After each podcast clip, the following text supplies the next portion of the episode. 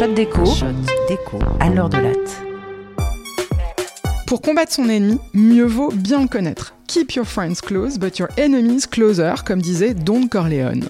La gauche française pourrait bien avoir oublié ses classiques en se trompant sur les intentions de la droite. Celle-ci chercherait à affaiblir l'État et laisser faire le marché. Et nous, les islamo-gauchistes, on se prend à rêver que le quoi qu'il en coûte des deux dernières années marque un grand retour de l'État et un aveu d'échec du libéralisme c'est bien se méprendre sur ce qui constitue le libéralisme contemporain. Michel Foucault est le premier à avoir analysé les ruptures philosophiques de ce régime dans son cours au Collège de France prononcé de janvier à avril 1979.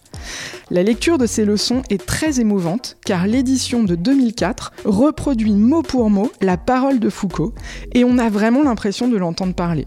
Il est le premier à établir que le point de rupture entre le libéralisme classique et le néolibéralisme, eh c'est la place de l'État et son action dans la sphère sociale. Contrairement au libéralisme du 19e siècle, le néolibéralisme ne se place pas sous le signe du laisser-faire, comme on l'enseigne encore souvent par erreur. Au contraire, il prône une politique active et extrêmement vigilante. Le problème n'est donc pas de laisser de la place au marché sur lequel l'État ne pourrait pas intervenir, mais plutôt de définir un style gouvernemental compatible avec le marché. Il faut régler l'exercice global du pouvoir politique sur les principes d'une économie de marché. Donc si le néolibéralisme remet profondément en question l'État-providence, il a néanmoins besoin de l'État et du droit pour construire le marché et le faire fonctionner.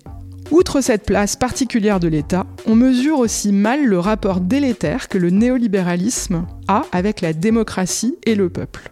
Or, cela devient évident quand on lit les travaux de John Dewey, un philosophe américain. Dans les années 30, il entame un long débat avec Walter Lippmann, un des penseurs de la philosophie politique néolibérale. Et à coup d'ouvrages et d'articles, les deux philosophes élaborent des pensées opposées, mais qui ont en commun de dépasser le libéralisme classique et son laisser-faire. Ils élaborent deux nouveaux libéralismes au style très différent. Pour Lippmann, la masse est structurellement ignorante et incapable de jugements éclairés. Les décisions politiques doivent être guidées par une organisation d'experts et se soustraire à tout contrôle démocratique. Autrement dit, si l'État est nécessaire, l'action publique doit être gouvernée d'en haut par les experts. C'est bien ce modèle élitiste qui domine aujourd'hui, comme on peut observer quand on approche un peu les arcanes du pouvoir ou tout simplement qu'on se balade dans les couloirs de Bercy. Et le quoi qu'il en coûte est une illustration de ce mode d'action gouvernemental.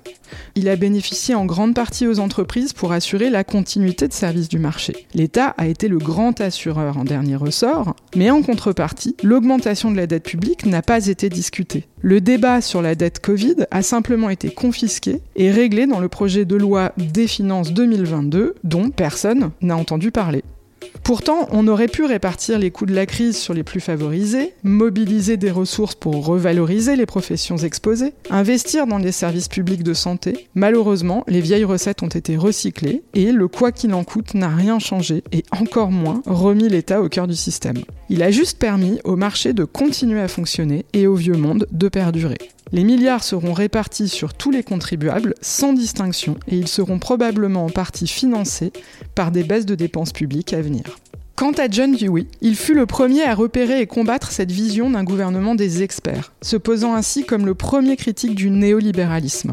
Relire du oui aujourd'hui, c'est offrir une piste de réflexion pour un programme de gauche qui oppose au gouvernement des experts l'intelligence collective et qui remet les citoyens et les citoyennes au cœur des décisions politiques. Avec lui, on va pouvoir essayer de reconstruire le champ politique collectivement et à la racine, ainsi que le cadre d'organisation économique pour l'ouvrir à l'espace public et forcer la délibération.